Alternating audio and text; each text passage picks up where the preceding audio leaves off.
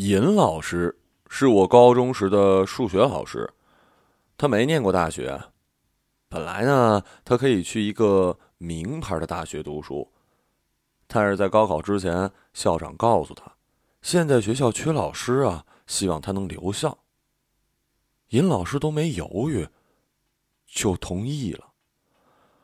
就这样，他和几个高考成绩比较好的同学，高中毕业就当了老师。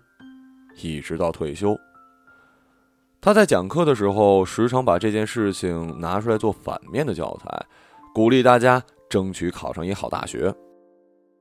高二的时候，文理分班，尹老师教文科班的数学。第一节课，尹老师看我，疑惑的问：“你怎么学文了？”我支支吾吾的说：“啊。”物理不好啊！你数学好，物理不可能不好。要不你回理科班吧？品老师之所以感到意外，是因为之前学校开了一数学提高班，选拔数学好的学生参加区里的数学竞赛。尹老师负责这个班呢，我就在这个班里，给尹老师留下一点印象，所以他不太会理解为什么会在文科班看到我。我学文啊，不是因为文科好，完全是因为跟物理老师赌气。在文科班，我除了数学，其他都马马虎虎。我也没什么远大的志向。到了高三，同学们都开始谋划自己的未来，有人想当记者，有人想当会计，有人想出国。我在这种气氛下，也使劲的想了想，将来能干什么。当时能想的比较清楚的是。高中毕业后考一中专，毕业到了工厂当工人，钳工、车工都可以。我那是最迫切的愿望，不是上大学，而是想早点工作。高三的第一个学期，我就感到了前所未有的紧张气氛。同学们不再像过去那样贪玩了，言谈话语之间流露着高考是第一重要的事情的情绪。而我，忽然感到有些孤独。论学习成绩，我在班里差不多稳稳占据后十名的位置，每次考试总有那么一两门不及格。日趋紧张的学习环境让我有一些不适应了。到了高三的下半学年，我的心里有些崩溃，决定破罐子破摔了。没事就跟一些成绩不好的同学在一起玩，这样心里多少还能找到一些平衡。离高考还剩下四个月了，那天是三八妇女节，女生们都放假回家了，男生们留在学校里上自习，老师也不来了。我和一同学觉得这是嬉戏的最好时机呀，便开始折腾起来。我拎着扫把满楼道的追他。哼，现在回想起来，当时自暴自弃是因为不知道怎么面对高考带来的压力，在这之前。我从来没有因为学习而感到过压力。中考似乎就是按部就班的参加了一场仪式，没费什么力气。但是到了高中，明显感觉到力不从心了。高中是个区重点，大部分学生都是从市重点里掉下来的，而我是从一个普通中学考上来的。我上的那所普通中学，严打的时候，也就是一九八三年。我们班级从五个班变成了四个班，被送进工读学校的学生凑够了一个班。可想而知，学习环境是什么样的。你一定看过《阳光灿烂的日子》，冯小刚正在讲着课，突然从外面闯进来一学生，穿过教室，从窗户逃出去。我上初中那会儿，上课发生的事儿，比电影里邪性多了。当你的初中三年和别人放在一起，巨大的差距感立刻显现了出来，这也成了我心里的一道阴影。临近高考，我的各种不着调，现在想想，其实只是掩饰内心深处的恐惧。我把同学追得到处跑，结果在楼道的拐角处，我和尹老师撞了一满怀，差点把他手里的教案撞倒在地上。你来我办公室一趟。尹老师不是我班主任，所以去他办公室我也不害怕。你知道什么时候高考吗？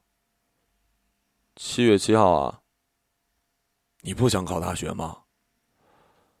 我能考个大专、中专就行了。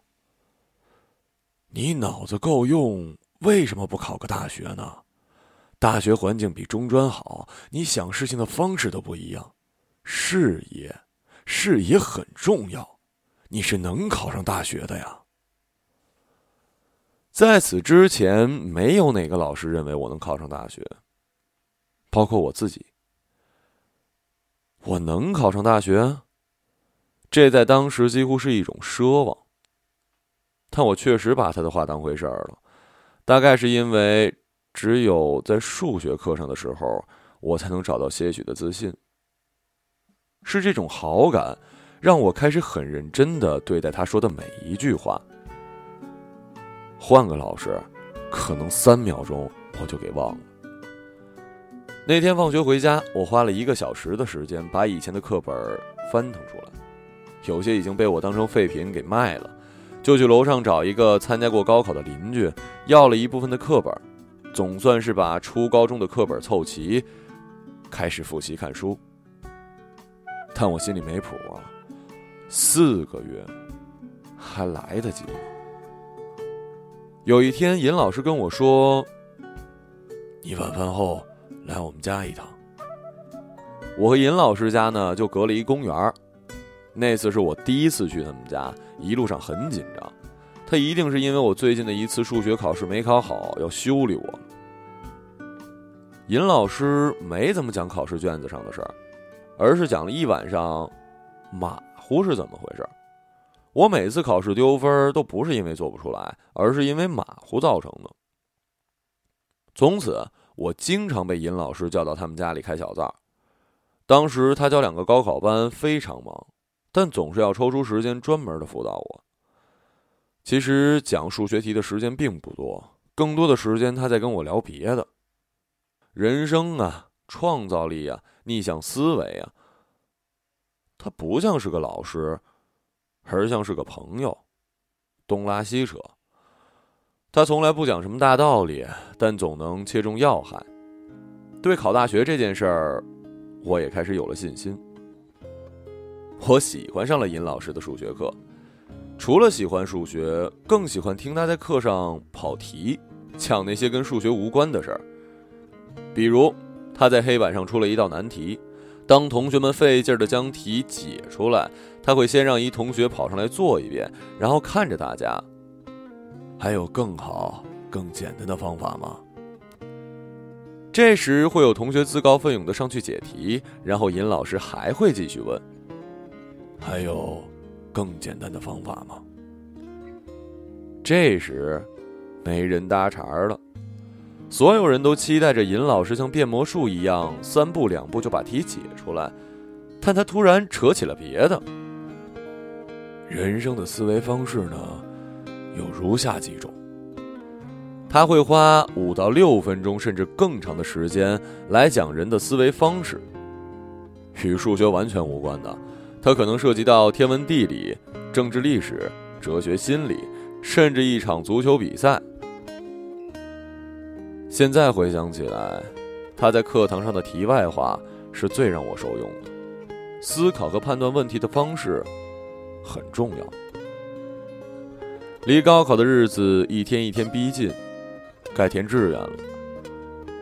我模模糊糊的开始有点志向，既然学了文，那么将来去当个作家倒是一件名正言顺的事儿了。至于自己行不行，没想过。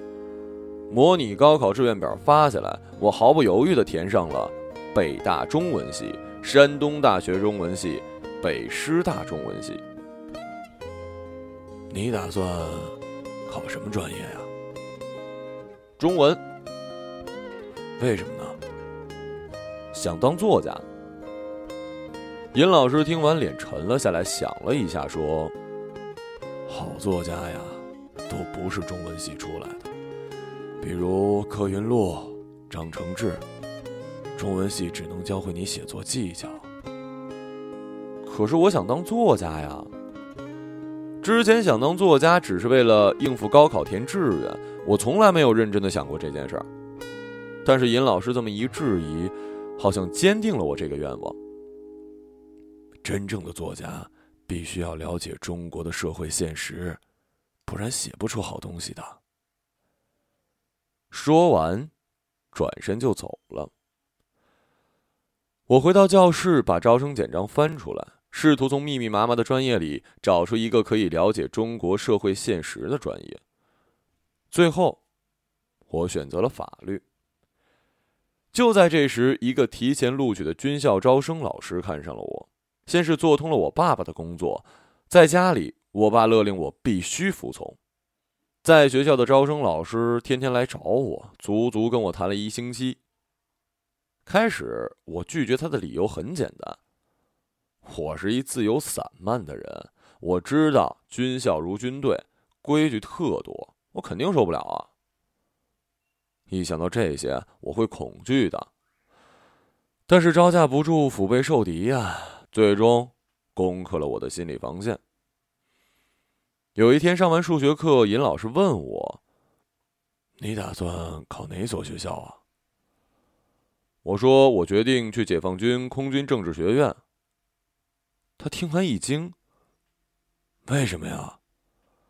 三百来分就可以去了。”我被军校攻克很重要的原因，是因为那段时间摸底考试的成绩不好，心里没谱，两次考试的分数加一起都不够满分。当时的满分呢是六百四十分，大概我也只能去分数线三百来分的学校了。你不能去那个学校。尹老师的声音比任何时候都严厉。你是可以考上重点大学的。第二天，我见到了军校的招生老师，告诉他我不去了。他非常失望，又做了半天工作，我只是摇头。有尹老师那句话，他再说什么也没用了。那年高考，我发挥超常，成绩在班级里排进前十。高中三年以来从来没有及格过的政治，居然都考了八十一分，在全校名列第三。一直不喜欢我的政治老师第一次对我露出了笑容。哼 你呀，可以当政治骗子了。那一年，一九八六年。是国家教委第一次尝试标准化的考试，我大概就是占了这个便宜吧，因为我从来不喜欢背那些大题，而是喜欢做判断题，不然我不可能当政治的骗子呀。老师、同学都不相信我能考这么好，包括我自己，一直觉得是把我跟谁的分数搞错了。只有尹老师认为我就应该考出这样的分数。三年后，我和尹老师在广场上意外相见，两人抱头痛哭。你真是我的好学生啊！我从上小学到大学毕业，从来都不是老师眼里的好学生。